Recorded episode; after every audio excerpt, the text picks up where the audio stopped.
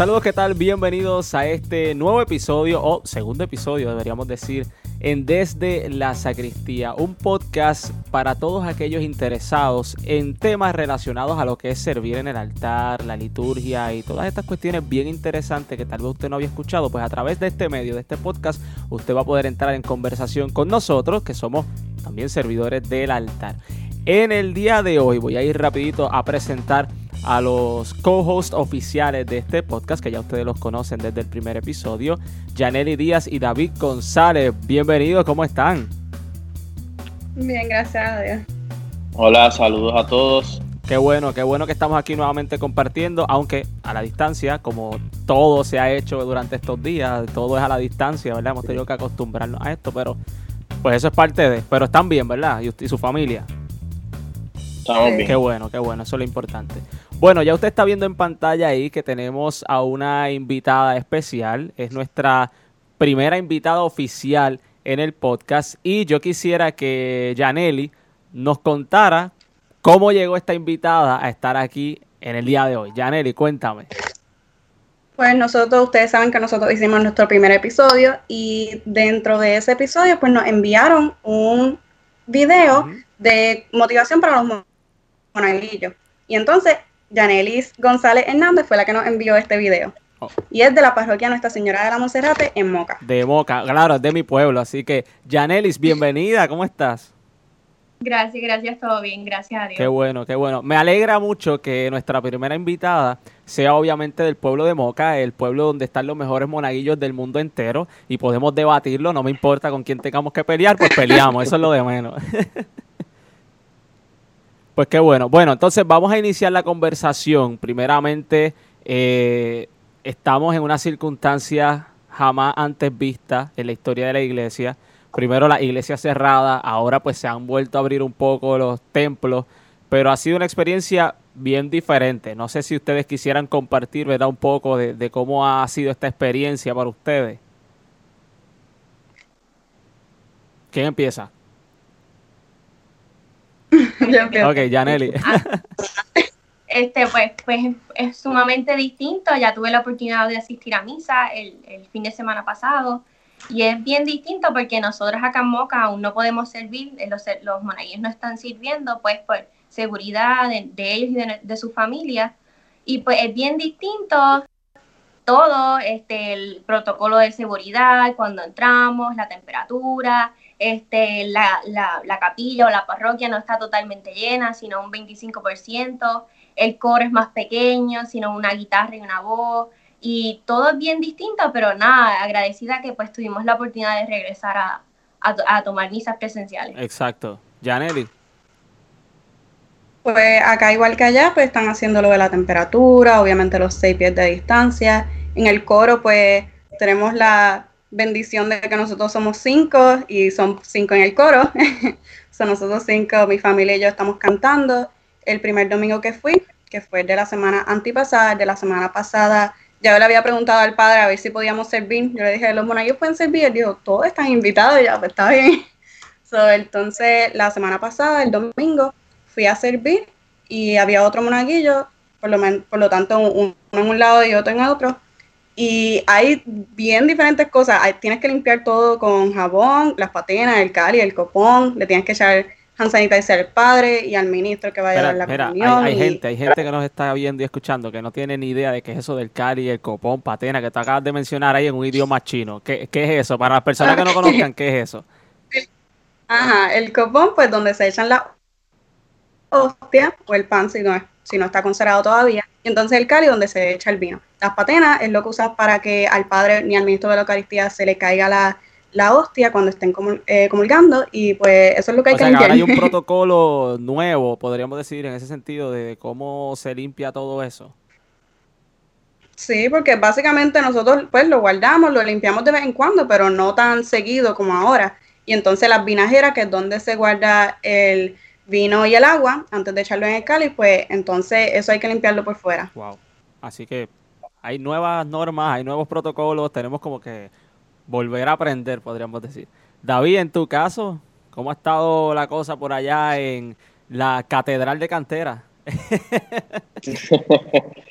Pues mira, este, yo he tenido, ¿verdad? La, dicha de que los últimos meses, pues he estado viniendo acá, desde que comenzó esto, a transmitir las celebraciones para que pueda llegar a más gente por las circunstancias. Así que, pues no puedo decir, mira, no he ido a misa desde hace tiempo, porque la verdad es que, pues he podido estar en, la iglesia, ¿verdad? Yo entiendo que, a pesar de todo, tengo que darle gracias a Dios por eso eh, fue chocante porque una iglesia tan grande, verla tan vacía, donde se acostumbraba a ver siempre eh, el área del coro súper llena, allí con todos los instrumentos, eh, los monaguillos aquí siempre venían más de 10 y pues el templo lleno, pero recordemos que el templo pues nunca se vació, a pesar de que no había gente, pues seguíamos haciendo comunidad a través de las redes sociales.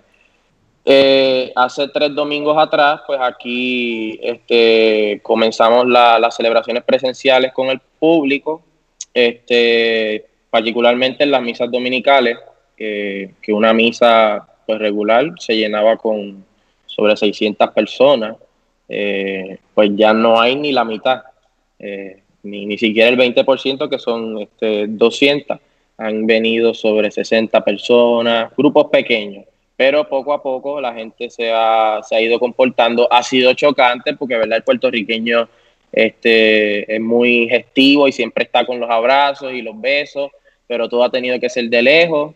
Este, y pues eh, acostumbrándonos, como todo. Pero en, mi caso, yo he notado algo, no sé si, si ustedes han escuchado esto, pero por ejemplo, tenemos poca gente dentro de las iglesias, pero hay mucha gente que todavía no se atreve a ir a la iglesia. No es porque Claro, tuvimos que limitar la cantidad, pero hay mucha gente como que no se atreve a ir todavía. Por lo menos en mi parroquia, en Río Piedras, esa ha sido la experiencia con la gente. Muchas personas que nos han llamado y dicen, mira, yo la veo por, por Facebook o lo que sea, pero todavía no me atrevo a ir porque pueden ser personas mayores y eso. ¿Han notado eso en sus parroquias? Sí. Sí.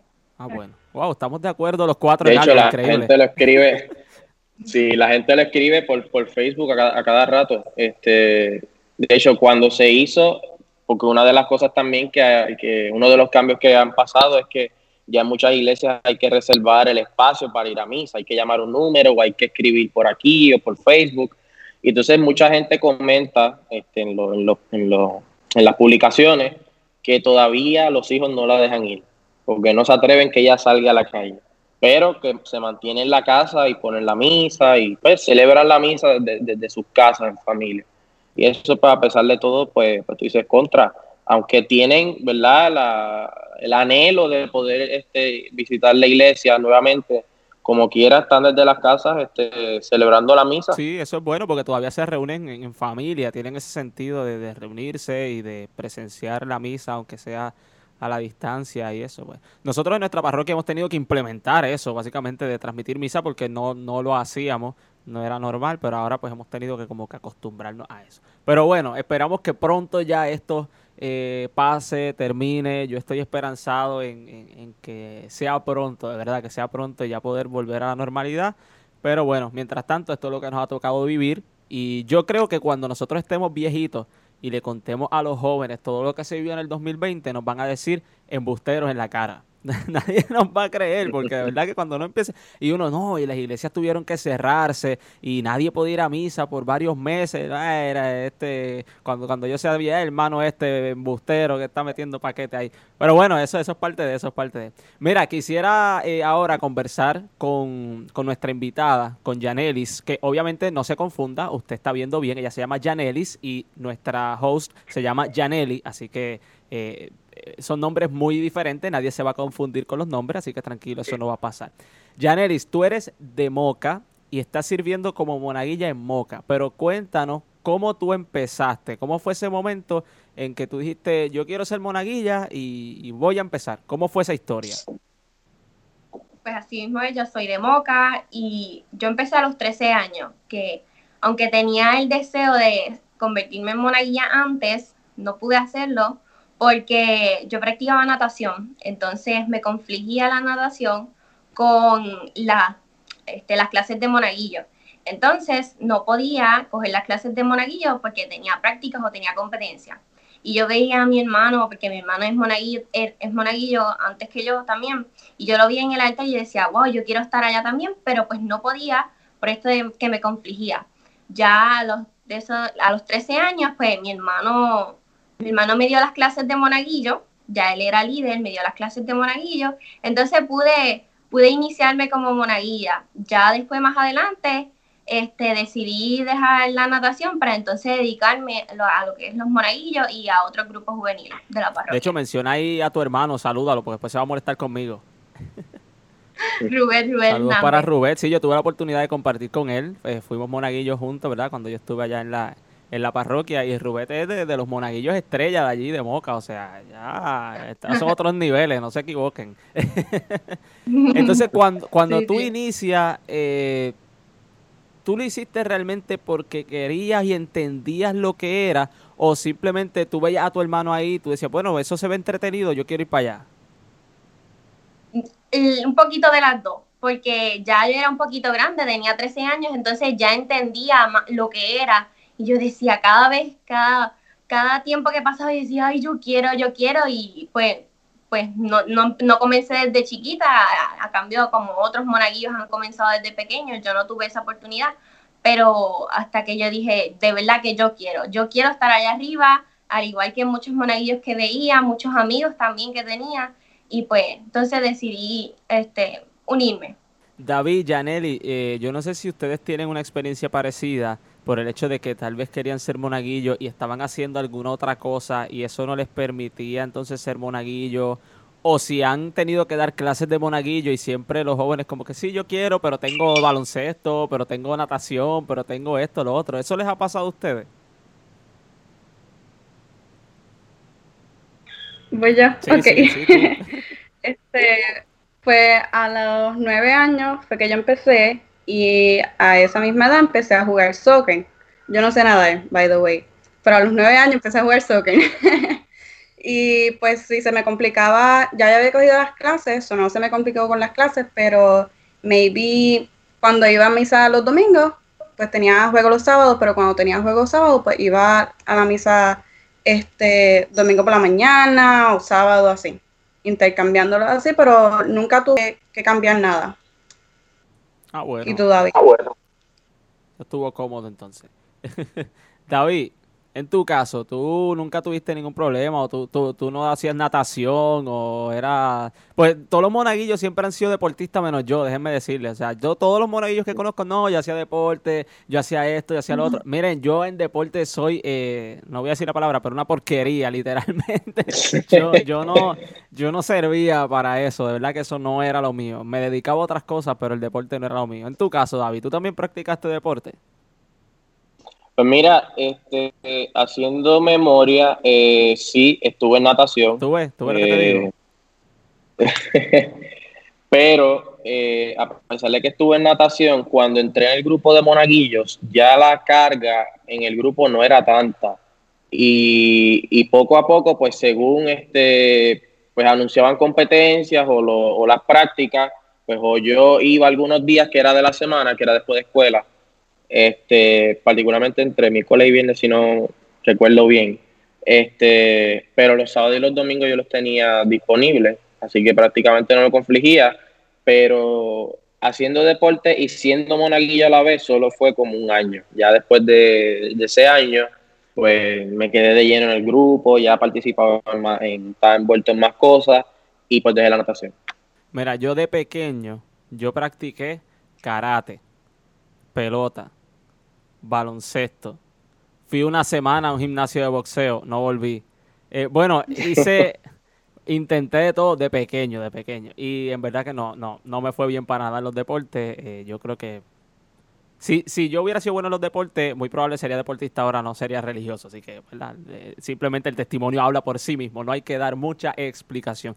Llevando agua al banco era buenísimo. Mira, Yanelis, te pregunto, en Moca, ¿Cómo ustedes se organizan en el grupo de monaguillos? ¿Verdad? ¿Cómo, ¿Cómo se organizan las reuniones? ¿Cómo es el tiempo de formación? Cada parroquia es diferente, ¿verdad? Algunos pues simplemente cogen los muchachos y trepan ahí a servir y, ya. Y otros pues tienen un proceso de formación mucho más estructurado. En el caso de ustedes, ¿cómo lo hacen?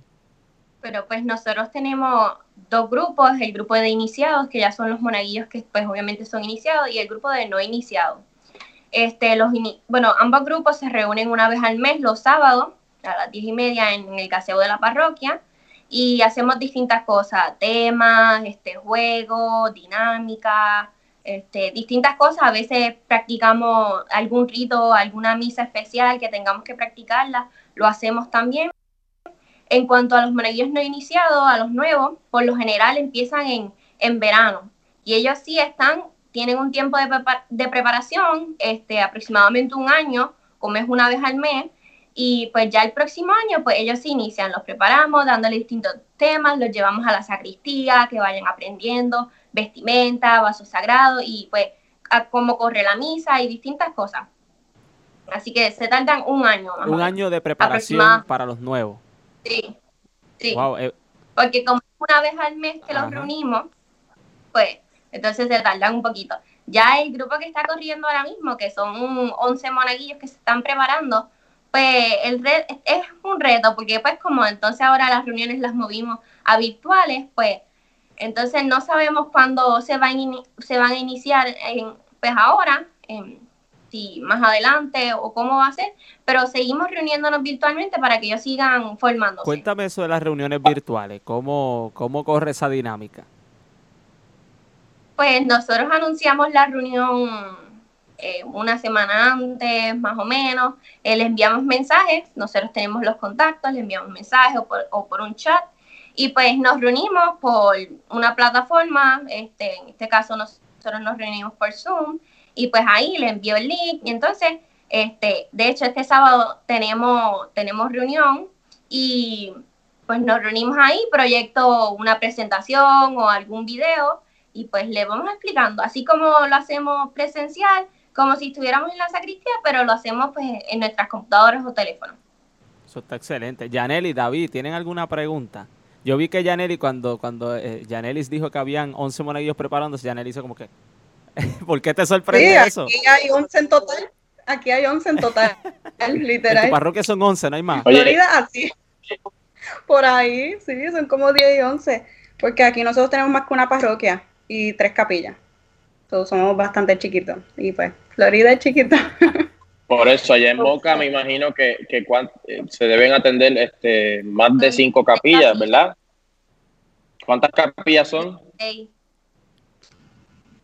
16 más la parroquia. Entonces hay varios monaguillos, hay aproximadamente 50 monaguillos entonces los dividimos y tenemos un itinerario para dividirlos entre parroquia y capilla. Sí, porque es una sola parroquia para todo el pueblo. Dijiste que hay 16 capillas, ¿verdad? Si, si no escuché mal.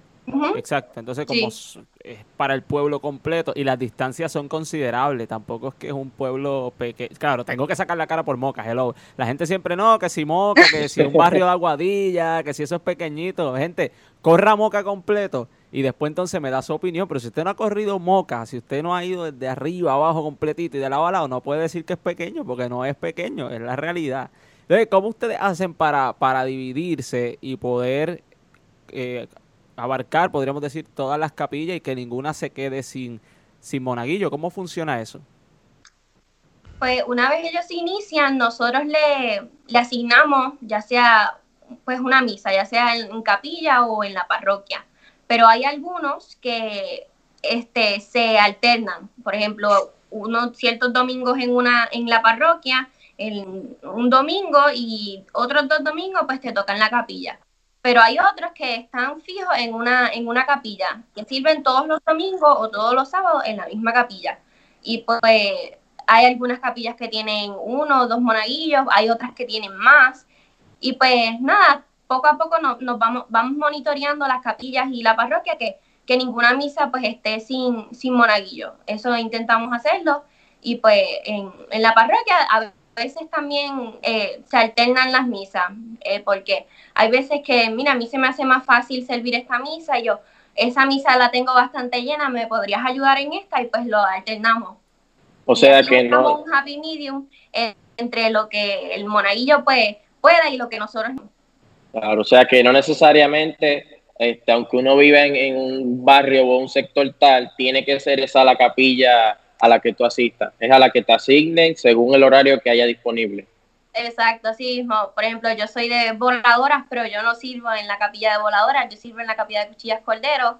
Y pues así mismo hay muchos monaguillos que aunque son de barrio, a veces sirven en la parroquia porque ya esa era la misa de que su familia asistía. Y hay otros que sí sirven en el mismo, en el mismo barrio que viven. O sea, que esa comunidad es enorme. Sí. Miri, cuéntanos, Janelis, en cuestión al, grupo de los monaguillos, ¿alguna festividad este, que, celebremos en, la iglesia donde los monaguillos se, se, destaquen más? Cuéntanos tu experiencia este, con el grupo. Este, Por ejemplo, Semana Santa, alguna fiesta de un patrón, las procesiones. Sí, nosotros por lo general en las misas especiales, ya sea Semana Santa, este, la romería, para las confirmaciones, pues tenemos un itinerario para, para tener este, esta cantidad de monaguillos, saber, asegurarnos que ellos vienen y dividir los oficios. Pero hay veces, por ejemplo, Viernes Santo, que entonces ahí convocamos a todos los monaguillos, el miércoles el día de en Semana Santa, el miércoles, Via Crucis, convocamos a todos los, los monaguillos. Todo depende, a veces el párroco nos dice, mira, hoy este, para esta festividad los quiero, los quiero todos. Y hay veces que me dicen, no, este, limítate a esta cantidad de monaguillos. Entonces tenemos esa, pues esa, ese diálogo con el, con el párroco a ver cuántos quiere, pero por lo general, Viernes Santo son todos. Y ahí pues se ve la, en la procesión, pues todos los monaguillos, y yo creo que esa es la, el día en que por, siempre están todos los monaguillos. Y hay veces, por ejemplo, Jueves Santo no están todos. En esa pues reducimos la cantidad porque pues para la misa, para que tampoco se, pues, se haga un, estemos demasiado en la sacristía porque pues nosotros somos bastante. Y pues, pero ya viene Santo y la vigilia pascual a veces pues somos más. Tengo curiosidad. ¿Cuántos monaguillos son? ¿O un número aproximado de, Aproximado como 50. Porque pues como tenemos que dividir para parroquia y capillas, pues aproximadamente 50. Sí, y cuando yo estaba en Moca eran alrededor de 80. Claro, estamos hablando de hace par de años atrás, antes de la nueva ley de, la diócesis, donde los mayores de 18 ya no pueden ser monaguillos, porque esa ley está en la, en la diócesis de Mayagüez. Eh, antes de que estuviera esa ley, pues habían como 80 monaguillos y ella mencionaba, por ejemplo, las confirmaciones y Semana Santa. Las confirmaciones en Moca son varios días. No es un solo día que va el obispo, va varios días. Ahora mismo no sé cuántos días estará yendo. Dos. Dos días. la, última, el último año que yo estuve sirviendo fue tres días de confirmaciones del obispo, los tres días corridos. Entonces ahí nos dividíamos. Y en Semana Santa, cuando los monaguillos tenían que estar en, la procesión, que después hacían como la, la corta, por decirlo de alguna forma, que se paraban en la escalera alrededor, aquello era un espectáculo. O sea, aquello era brutal porque toda la escalera, la escalinata de la iglesia, se llenaba de monaguillos de lado a lado y era una cosa impresionante. O sea, todo el que veía eso quedaba, quedaba como Yanel, impactado con la cantidad de monaguillos. No, y me imagino que, viendo así tantos monaguillos allá arriba, pues, pues, muchos niños e incluso jóvenes pues dirán, contra, si eso es real, si hay realmente este, varios muchachos, o sea, un montón, pues tiene que valer la pena. Este, así que, así como muchos verán eso, se harán la pregunta, ¿qué yo puedo hacer? ¿Cómo para allá arriba?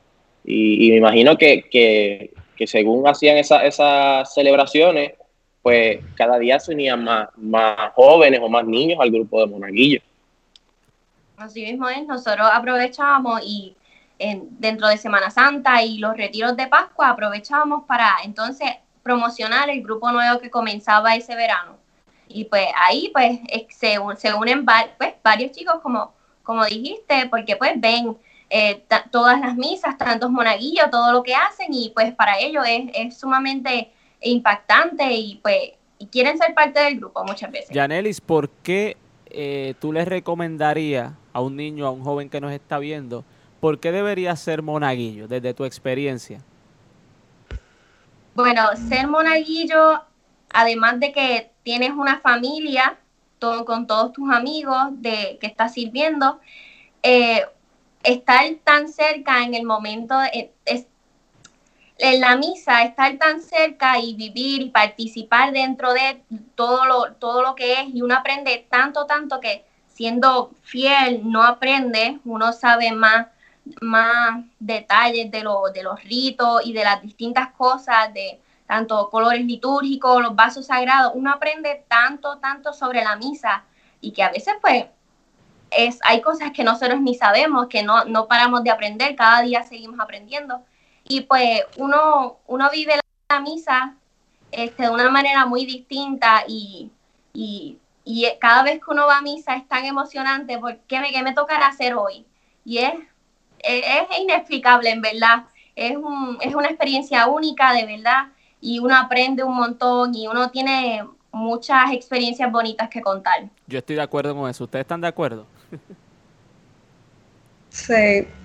Yo pienso que es ver la misa de otro punto de vista y uno se siente tan y tan cerca de Dios que, bueno, lo está ayudando durante la misa. Y es algo brutal. Yo le explicaba a, un, a un sacerdote hace un tiempo que cuando yo servía en la misa, yo me sentía como si yo estuviera que el día de jueves santo, literalmente ayudando a Jesús a, repartir el, la Eucaristía, como que decirle, mira, dando a la gente, venga, pase por aquí, venga lo otro, aquí está Jesús, toma, para que puedas hacer esto. Yo me sentía como si fuera el, el, mozo que le llaman, ¿no? De, de, la última cena, y literalmente así yo me siento en la misa cuando, cuando estoy sirviendo. Así que esa, esa es la, la comparación que yo hago casi siempre. Yo es como si yo estuviera ese día jueves santo allí, eh, en la última cena, ayudando a que todo fuera posible. Y yo creo que esa es la labor de los monaguillos, ¿verdad?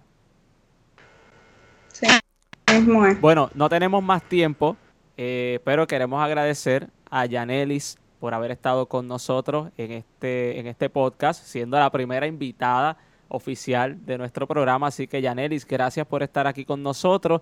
Eh, y nada, unas últimas palabras de cada uno de ustedes. Empiezo con David, que, David es un hombre así de palabras bonitas, no como yo.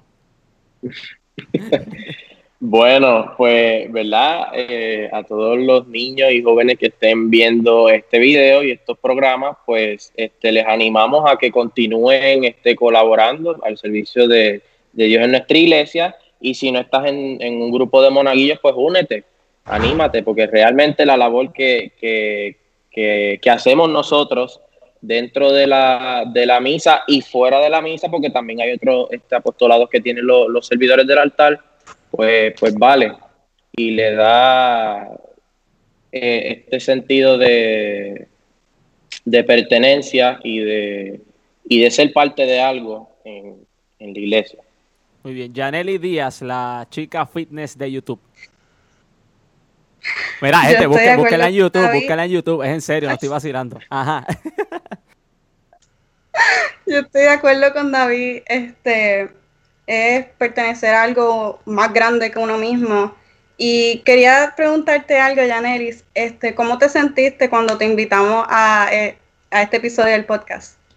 Bueno, me sentí sumamente emocionada porque pues es básicamente representar mi parroquia y estaba súper contenta de poder representar a mi grupo de monaguillos y a la misma vez también medio asustadita, pero nada, estaba súper contenta este, para ver cuando íbamos a a, conocerlos y a estar con ustedes. Estaba súper contenta, en verdad. Qué bueno. Yo pienso que uno, para hacer las cosas de Dios, uno siempre tiene que estar nervioso, porque es que si uno no está nervioso, ahí es que pasa algo. Fíjate, eso es cierto, esa idea me gusta, porque yo creo que si uno no está nervioso es porque a uno no le interesa lo que se está haciendo. Cuando uno se pone nervioso es porque uno está preocupado.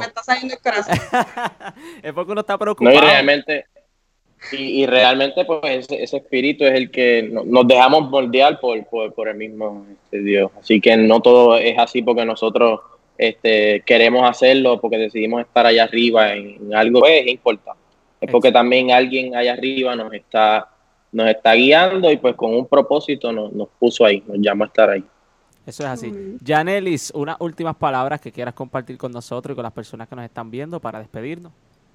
Bueno, pues a todos esos chicos que desean ser monaguillos, anímense, ahora pues a pesar de que estamos en un momento difícil y que las cosas están distintas en una misa, pero este, motívense a los que ya son monaguillos, a mis monaguillos de Moca, este, sigan, este, no se desanimen, eh, ya vamos a ver cuándo podemos regresar a misa, a, servir en una misa, este, pero mientras tanto, pues seguimos celebrando este, misa virtualmente o pues presencial, pero aunque no sea sirviendo, pero nada, podemos estar este, ahí presente ya. Eso es lo importante, estar ahí, estar siempre en sintonía con lo que el Señor eh, nos revela y nos comunica y seguir siempre animados, no importa las circunstancias, no importa los momentos difíciles que podamos estar atravesando, realmente estamos formando parte de, de la historia de la iglesia y está en nosotros en cómo vamos a asumir esto y qué le vamos a enseñar a los próximos que vengan detrás de nosotros. Así que gracias por haber estado con nosotros en este episodio desde la sacristía.